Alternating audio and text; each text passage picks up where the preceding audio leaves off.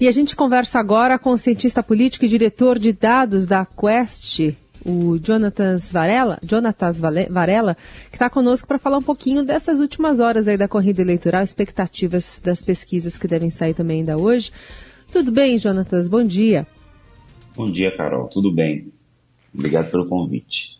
Obrigada por ter aceito. A gente está aí é, com uma um olhar muito atento para as pesquisas que ainda estão para sair, para as que já estão apontando alguns cenários, e num ano em que as pesquisas foram muito criticadas, né, especialmente pelo candidato à reeleição à presidência da República, Jair Bolsonaro. Acho que a gente pode começar essa conversa só estabelecendo aqui a, as quatro linhas, né, de que como a pesquisa ela é um retrato de uma fotografia do momento, usando todo o chavão né, possível, mas acho que é uma analogia importante para as pessoas entenderem, e de como a, a, existe essa expectativa de um retrato mais próximo da urna, representar de fato que o eleitor deve registrar logo mais no domingo. Bom, obrigado pela pergunta, Carol. Primeira coisa, como você bem disse, a gente não pode tratar a pesquisa de opinião pública como um prognóstico é, a pesquisa ela retrata a realidade daquele momento. É muito comum a gente perceber é, nas semanas anteriores ao pleito o, o, índice de indeciso é muito alto, principalmente nas perguntas espontâneas, que é onde a gente consegue mensurar ali se, se o candidato já tem o voto plenamente decidido. É, a pesquisa que vai a campo hoje, que são as pesquisas de véspera, tanto Quest, IPEC, Datafolha e outros institutos vão publicar essas pesquisas hoje, elas tendem a ter um melhor resultado pelo fato de que as pessoas já se decidiram no, no seu voto, é, pelo menos a maior parte delas. Ainda assim, pode haver ali alguma mudança entre hoje e amanhã, mas é, essa pesquisa de véspera tende a captar todas as tendências nos últimos três dias. Agora, Jonatas, pela experiência sua e pelo que demonstraram as pesquisas até agora, é, essa eleição chama atenção porque o número de indecisos parece ser menor, né, comparada, comparado ao de outras eleições. O que, que explica, na sua avaliação, é, esse voto mais decidido, chamamos assim, um pouco mais cedo?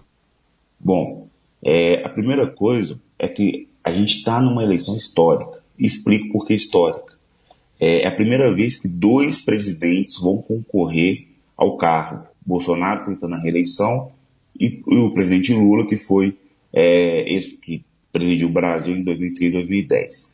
Portanto, são dois candidatos já conhecidos pelo eleitorado. Isso é diferente de 2018, onde tanto Bolsonaro quanto Fernando Haddad não eram conhecidos por toda a população. Então, o primeiro fator é o conhecimento é, e o fato de serem dois ex-presidentes que estão na disputa. O segundo fator é a polarização da, dessa eleição. Eu venho dito que as pessoas são constantemente estimuladas é, sobre para dar sua opinião sobre a eleição, seja no campo de futebol, seja numa mesa de bar, seja na escola. É, portanto, acaba com que as pessoas se tornem mais informadas, queiram participar. Isso também ajuda é, a gente ter esse nível de indecisão menor do que anos anteriores.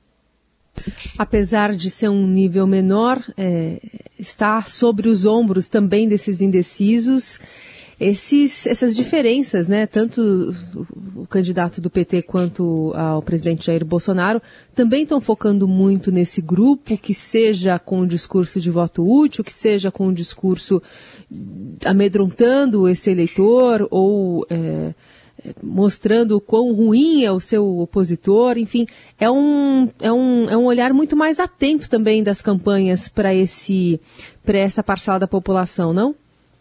Sem dúvida. Tanto Lula quanto Bolsonaro, eles começam um pleito já com um percentual elevado de voto pela sua base fiel. É, Bolsonaro tem ali seu eleitor é, de 2018, que vai se manter com ele em 2022. O Lula tem ali sua base é, que também acompanhou o PT ao longo dos anos na sua votação, mas ambos precisam ali daquele eleitor médio, né, que está flutuando é, e que a gente chama, que na ciência política a gente sabe que é o eleitor que decide a eleição. Portanto, Lula durante muito tempo fez um aceno, fez uma movimentação política para tentar ganhar esse eleitor, aumentar sua chapa, é, angariar apoios. E agora também nessa reta final, a campanha de Bolsonaro intensificou seus votos indecisos, especialmente nas mulheres. E, Jonatas, não é um prognóstico não que a gente vai pedir aqui, mas uma, uma, avaliação sua. Como você disse, pesquisa não é prognóstico, não é adivinhação.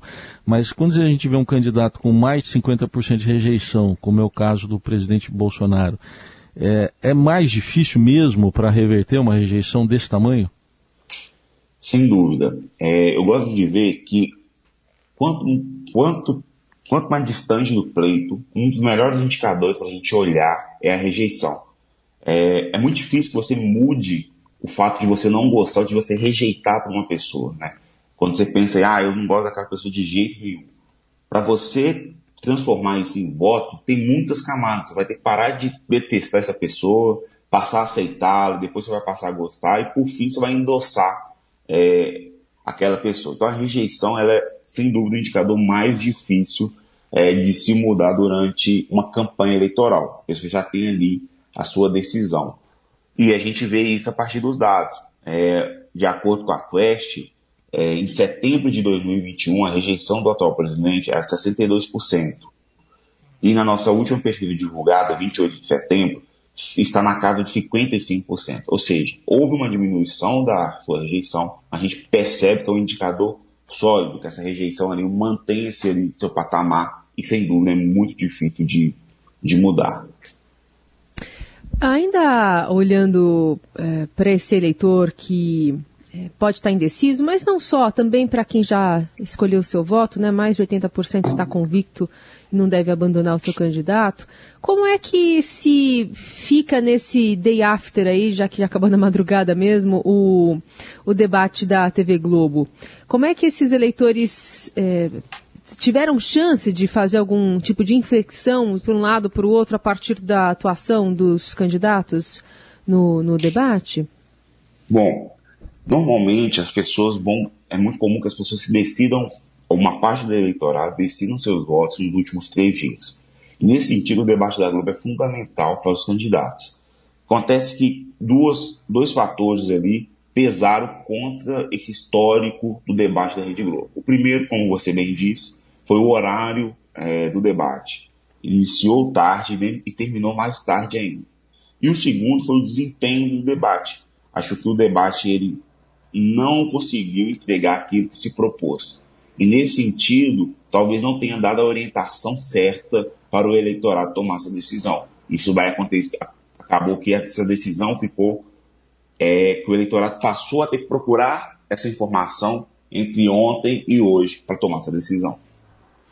É, Jonatas, é, queria saber da, da, sua parte, não sei até que ponto, né, mas na sua avaliação, um, um, eleitor pode ser influenciado pelo grupo familiar dele ou grupo de amigos, e se a pesquisa, se as pesquisas conseguem detectar mesmo o chamado voto envergonhado. É possível detectar esse tipo de voto? Bom, primeiro, a primeira pergunta, Raiz, é, o voto social é um voto muito estudado na ciência política. Foi inclusive a primeira teoria de comportamento político norte-americana. É, as pessoas tendem a votar conforme o seu grupo social, até pelo fato de vão estar convivendo sendo estimulados pelas mesmas informações e tendem a caminhar e ter os mesmos é, pensamentos é, e preferências. Bom, já o segundo ponto, a Quest, há duas semanas atrás, fez um estudo para identificar o voto envergonhado e foi possível perceber que havia sim um voto envergonhado, poderia haver sim um voto envergonhado no presidente Lula. É, as pessoas, o que a gente captou naquele momento, Raiz, é que o eleitor do Lula, ao se sentir confrontado, principalmente pelo, pela pauta de corrupção, e não ter o argumento para se defender, ele acabava se abstendo da, daquela discussão, mas não mudava o seu voto. Então, a gente tem aqui dois fenômenos que podem acontecer amanhã, que são o voto envergonhado e o voto amedrontado. Com a escalada da violência política, muitas pessoas também têm se organizado e preferido não se manifestar publicamente sobre o seu voto. E sobre eh, esses candidatos que sempre aparecem em eleições para cargos executivos, mas não só, como é, a atuação que a gente teve, por exemplo, ainda no debate da Globo, do padre Kelmon. É, assim como já foi Tiririca, assim como foi outros candidatos, que é, muitas pessoas não chegam a levar a sério. Mas eles têm votação, e muitos têm votação expressiva, até como um voto de indignação, um voto para demonstrar que não acredita no sistema, ou que não acredita nesses mesmos que estão aí, né, para usar uma frase. Como é que o eleitor se comporta diante desses casos, Jonatas? Bom, como você bem disse, não é também um, um fenômeno novo na nossa eleição. É comum a gente ver esses personagens que utilizam desse espaço para ganhar ali visibilidade. E ali tem dois pontos. O primeiro ponto é, existe sim eleitor que vai se identificar com aquela, aquele candidato, com aquela pauta. E ele ganhando visibilidade, ele passa a ser considerável, passa a ser uma, uma opção de voto. E existe também o segundo fator, que é o voto de protesto, onde a pessoa decide por vou votar em alguém que não deveria nem estar ali para mostrar que o meu voto é um voto de protesto e isso também pode acontecer. O Padre Kelmer é um exemplo, é, um bom exemplo sobre esse nesse sentido. Ele apareceu nas últimas duas semanas na eleição com a saída do Roberto Jefferson, ganhou seus minutos de fama e não diria que vai ser que não vai me surpreender se ele aparecer ali com um percentual é, razoável na, amanhã no seu, nos seus resultados. É, uh, em relação ao voto feminino, Jonathan, eu queria saber o peso efetivo. Lógico que a gente não pode colocar uh, uh, todas as mulheres do mesmo lado, mas é, com a mesma ideologia, uma mesma preferência. Mas se percebe um claro direcionamento ali de rejeição também ao, ao presidente que está no, no cargo por parte das mulheres. Qual que é o peso efetivo desse voto feminino? Bom, o primeiro peso, ele está ligado ao tamanho do eleitorado. As mulheres representam 53% do eleitorado brasileiro, portanto, são a maioria.